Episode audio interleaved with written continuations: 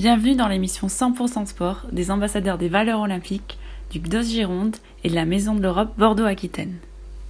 À l'occasion de la journée olympique de ce mardi 23 juin, l'émission du jour sera donc tournée vers le thème de l'olympisme. Jeanne commencera par nous rappeler ce qu'est la journée olympique. Ensuite, Cécile nous parlera des enjeux que les JO représentent pour les relations internationales. Nous verrons ce que peut représenter les Jeux olympiques pour le pays hôte nous reviendrons sur l'histoire de Michael Edwards ou Eddie the Eagle. Enfin, Sarah nous parlera de la représentation homme-femme au JO.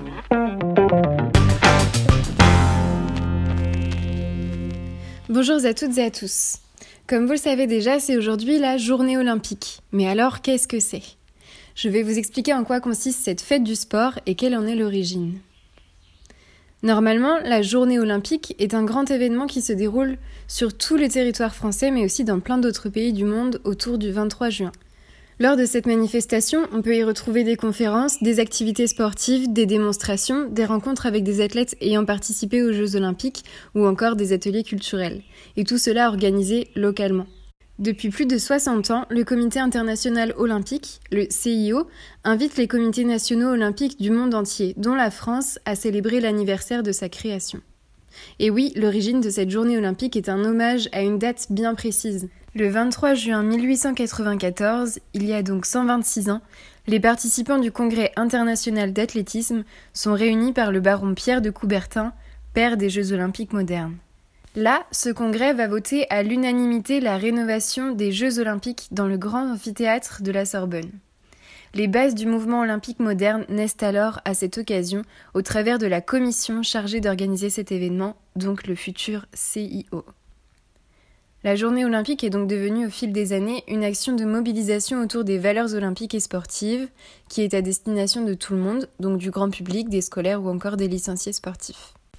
La devise de la journée olympique, c'est bouger, apprendre et découvrir. Donc c'est vrai que ça oriente tout de même assez naturellement cet événement vers les plus jeunes à sensibiliser. Mais cette année, la journée olympique prendra une tournure bien différente à cause de la crise sanitaire actuelle. Le Comité national olympique français a décidé d'organiser cette manifestation sous un autre format, c'est-à-dire sur une semaine en ligne avec des activités numériques. Cette semaine olympique se déroule donc en ce moment même et les animations vont durer jusqu'au 26 juin, donc jusqu'à vendredi. Aujourd'hui, en ce 23 juin, qui était censé être LA journée olympique de base, un challenge est lancé à tous sur le territoire français. Il s'agit d'effectuer une course de 2024 mètres pour Paris 2024, soit un peu plus de 2 km. Ce parcours peut être effectué en courant, en marchant, à vélo, en skate ou en roller. Et donc, qu'importe le moyen, l'objectif est vraiment de parcourir la distance de 2024 mètres de manière symbolique et en se faisant plaisir. Pour participer, il vous suffira de vous inscrire et d'imprimer un dossard qui sera disponible sur Internet sur le site de France Olympique. Vous pourrez à la fin de la course vous prendre en photo avec ce dossard et partager cette photo sur les réseaux sociaux. Cette photo-là servira ensuite à créer une grande fresque avec tous les participants par le comité national. Malgré les mesures de distanciation sociale, cela va permettre de montrer une vraie cohésion autour des valeurs du sport. Pour la suite de la semaine, plusieurs activités sont encore attendues, comme des conférences en live sur les réseaux sociaux, des rappels des moments forts du sport, des challenges photos ou encore des débats avec des athlètes confirmés. N'hésitez pas à vous tenir informé sur le compte de France Olympique sur Facebook, Twitter, Instagram et sur le site internet cnosf.franceolympique.com, rubrique Journée olympique. Alors bonne journée olympique à tous. Merci beaucoup Jeanne. Tout de suite, Cécile nous explique le lien très puissant entre les Jeux olympiques et les relations internationales. Lors du congrès de Neuchâtel, le 25 novembre 1975, le président du Comité international olympique déclarait Nul doute que les compétitions sportives, et en particulier les Jeux olympiques, reflète la réalité du monde et constitue le microcosme des relations internationales. Cette déclaration ne saurait être plus juste. Le but premier des Jeux olympiques était la volonté de pacifier les rapports entre les nations, comme elle a pu le faire parfois, comme lorsqu'en 1971, la Chine affronte les États-Unis au tennis de table alors que les pays n'entretiennent pas encore de relations diplomatiques. Néanmoins, les Jeux olympiques ont vu plus régulièrement les tensions exacerbées qu'apaisées. Alors, les JO ont-ils été pacificateurs ou au contraire ont-ils exacerbé les tensions? Premièrement, force est de constater qu'ils ont plutôt exacerbé les tensions. Ainsi, par exemple, en 1956, aux Jeux olympiques de Melbourne, la Hongrie affronte l'URSS au waterpolo. Le match se termine en bain de sang. En effet, un mois plus tôt, l'armée rouge a maté l'insurrection hongroise. La Hongrie prend sa revanche pendant ce match. Les Pays-Bas, la Suisse et l'Espagne ont toutes trois boycotté les Jeux olympiques en soutien à la Hongrie. Bien sûr, cet incident reste exceptionnel dans l'histoire des Jeux olympiques, fort heureusement, me direz-vous. D'autres moyens sont mis en œuvre pour faire entrer le sport dans les relations internationales, des, moyens plus pacificateurs, notamment le boycott. En ces mêmes JO de 1956, l'Égypte, le Liban et l'Irak ne participent pas afin de dénoncer la crise du canal de Suez qui vient d'être pris d'assaut par la France et le Royaume-Uni. En pleine guerre froide, c'est au tour des États-Unis de boycotter les Jeux olympiques de Moscou de 1980 et quatre ans plus tard, l'URSS lui rendra l'appareil aux Jeux olympiques de Los Angeles.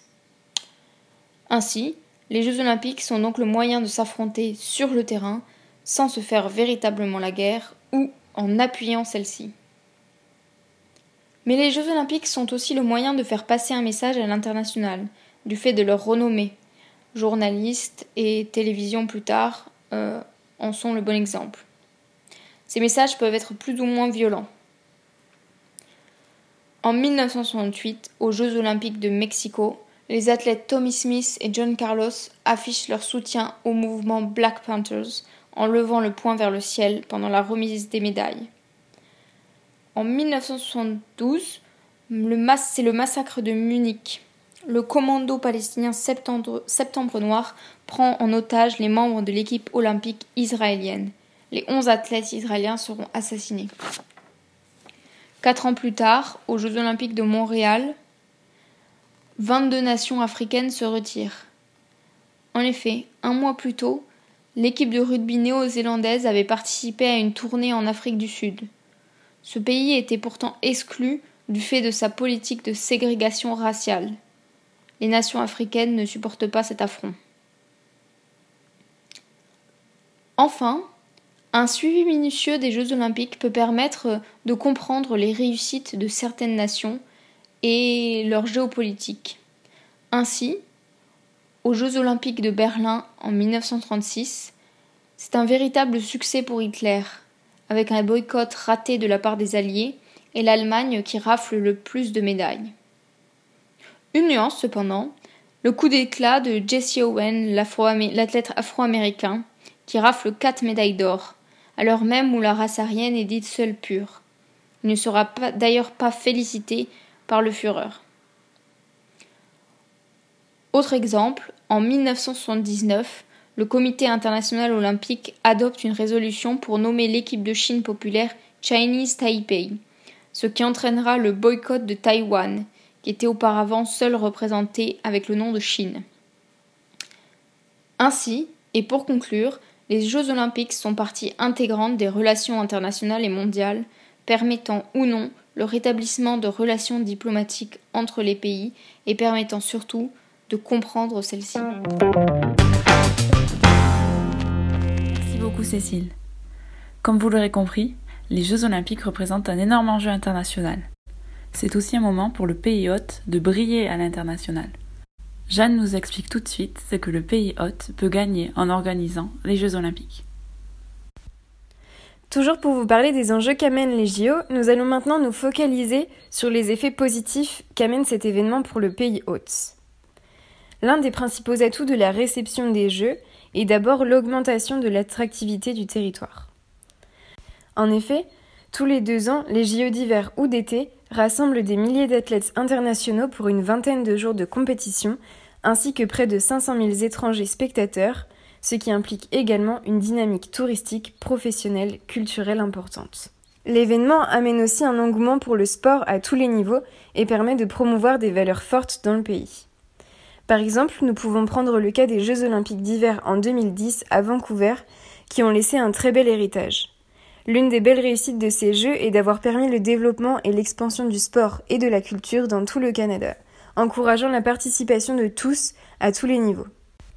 John Furlong, président directeur général du comité d'organisation de Vancouver 2010, a même annoncé que, au lendemain des Jeux, les enfants se sont précipités dans les patinoires et se sont inscrits à des cours de curling, de ski et de saut à ski. Avec plus de 4,8 milliards de téléspectateurs, il est vrai que la mission de promotion du sport sur un territoire est plus facilement atteinte. Nous ne devons pas oublier non plus dans ce cadre-là la valorisation du handisport et du sport adapté. Nous pouvons aussi dire que l'organisation des JO dans un pays amène la promotion de la durabilité environnementale. La mise en place de tous les sites conformément aux normes de construction écologique, l'adoption d'une gestion ambitieuse de l'empreinte carbone et d'un programme de compensation sont autant d'exemples qui vont venir inciter le reste des organisations nationales à œuvrer pour la cause. Comme dirait la maire de Paris Anne Hidalgo à propos, les Jeux sont un magnifique accélérateur de projets. L'objectif de 2024 est de viser une réduction de 55% de l'empreinte carbone par rapport aux Jeux olympiques et paralympiques de Londres en 2012. La volonté d'organisation durable va fortement marquer la tendance générale du pays et montrer l'exemple. Les infrastructures construites pour l'occasion peuvent aussi être un avantage pour le territoire. Que ce soit pour les transports ou pour les équipements sportifs, ces constructions peuvent faire partie de l'héritage de très long terme et peuvent permettre à des collectivités d'être développées. Enfin, de manière plus stratégique et politique, la réception des Jeux au sein d'un pays renforce automatiquement son poids sur la scène internationale. Le choix des villes hautes, des nations participantes ou exclues est le résultat de savants dosages géostratégiques, analyse Pascal Boniface, directeur de l'Institut des relations internationales et stratégiques. Il ajoute même que le sport s'est transformé en un instrument de soft power, cette puissance douce qui est devenue la forme nouvelle et subtile du pouvoir. Et pour finir, les JO peuvent avoir un réel impact économique.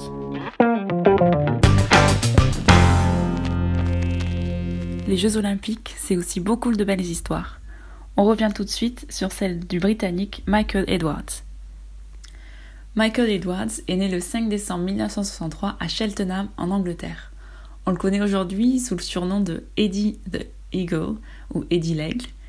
Eddie est un skieur britannique qui a participé aux Jeux olympiques d'hiver de 1988 à Calgary. Il est le premier sauteur à ski britannique qui participe aux JO.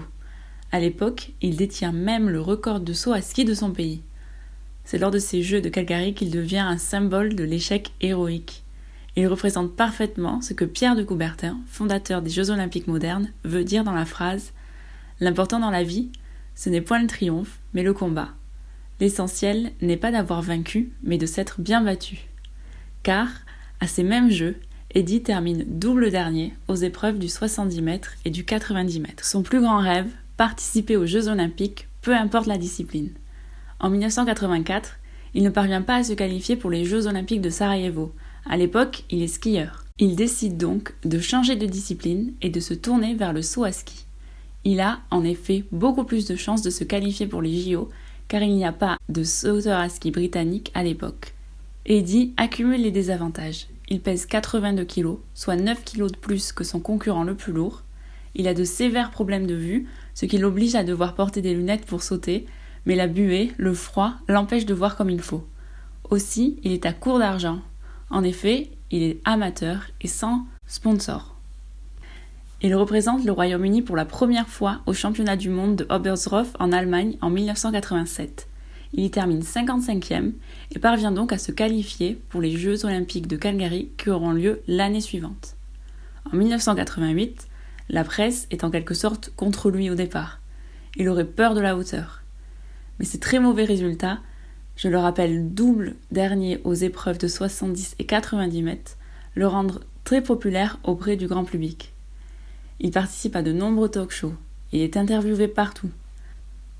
Lors de la cérémonie de clôture des Jeux, le président du comité organisateur, Frank King, félicite même Edwards en disant Lors de ces Jeux, des concurrents ont gagné l'or, certains ont battu des records, et certains d'entre vous ont même volé comme un aigle. À la suite de ces Jeux, le CIO décide de mettre en place une règle que l'on appelle aujourd'hui Eddie the Eagle Rule, donc la règle de Eddie l'aigle qui stipule que pour participer au JO, un athlète doit se classer dans le top des 30% lors d'une compétition internationale, ou bien dans les 55 premiers athlètes au classement. Après les Jeux de Calgary, on peut dire que les performances de Eddie the Eagle ne s'améliorent pas vraiment. Il ne parvient pas à se qualifier pour les Jeux olympiques de 92 à Albertville, ni à ceux de Lillehammer en 1994.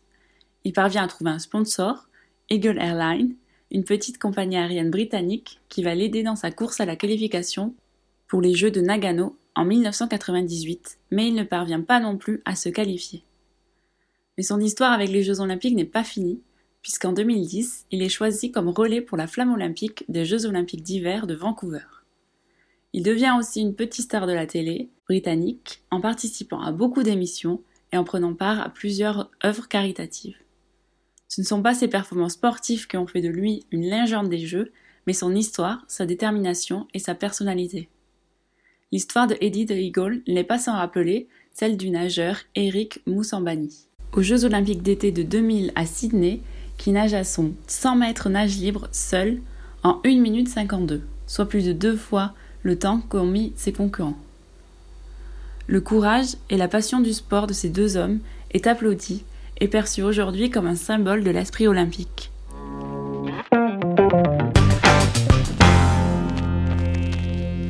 Tout de suite, Sarah aborde le thème de la parité homme-femme dans les Jeux olympiques. Les questions d'égalité et de parité touchent aussi le mouvement sportif. C'est vrai, de nombreuses différences entre femmes et hommes persistent encore dans le sport comme dans le monde olympique. Les femmes sont moins représentées que les hommes sur la scène olympique, certaines épreuves leur restent encore interdites aujourd'hui, mais nous verrons que ces distinctions s'estompent et nous pouvons dire que nous sommes sur la voie de l'égalité. Avant de vraiment commencer, je voudrais vous donner une citation énoncée par le baron Pierre de Coubertin, le fondateur des Jeux olympiques modernes. En effet, c'est lui qui a remis les JO au goût du jour en 1896 à Athènes, ville symbolique des événements. Donc pour lui, une Olympiade femelle est impensable, elle est impraticable, inesthétique et incorrecte. Il ajoute même Le véritable héros olympique est à mes yeux l'adulte mâle individuel. Les Jeux olympiques doivent être réservés aux hommes, le rôle des femmes devrait être avant tout de couronner les vainqueurs. Donc au vu de cette manière de penser à l'aube du XXe siècle, il n'est pas étonnant de rencontrer encore aujourd'hui des discriminations dans le monde du sport. Les femmes ont longtemps eu interdiction de participer aux épreuves sportives des Jeux olympiques. Progressivement, discipline par discipline et pays par pays, leur présence augmente. Aujourd'hui, lorsqu'un nouveau sport arrive en compétition, il est intégré à la fois pour les hommes et pour les femmes, mais il a fallu du temps pour en arriver là. Cette amélioration globale du taux de participation féminin ne doit pas nous réjouir pour autant, car elle cache encore un grand déséquilibre de parité entre les pays participants. On peut répertorier de nombreux moments clés dans la lutte pour l'égalité homme-femme dans l'histoire des Jeux olympiques. Tout d'abord, les Jeux olympiques de Paris en 1900 marquent la première Olympiade ouverte aux femmes. Ne nous réjouissons pas trop vite car elles seront 22 femmes sur un total de 997 athlètes, soit 2,2%.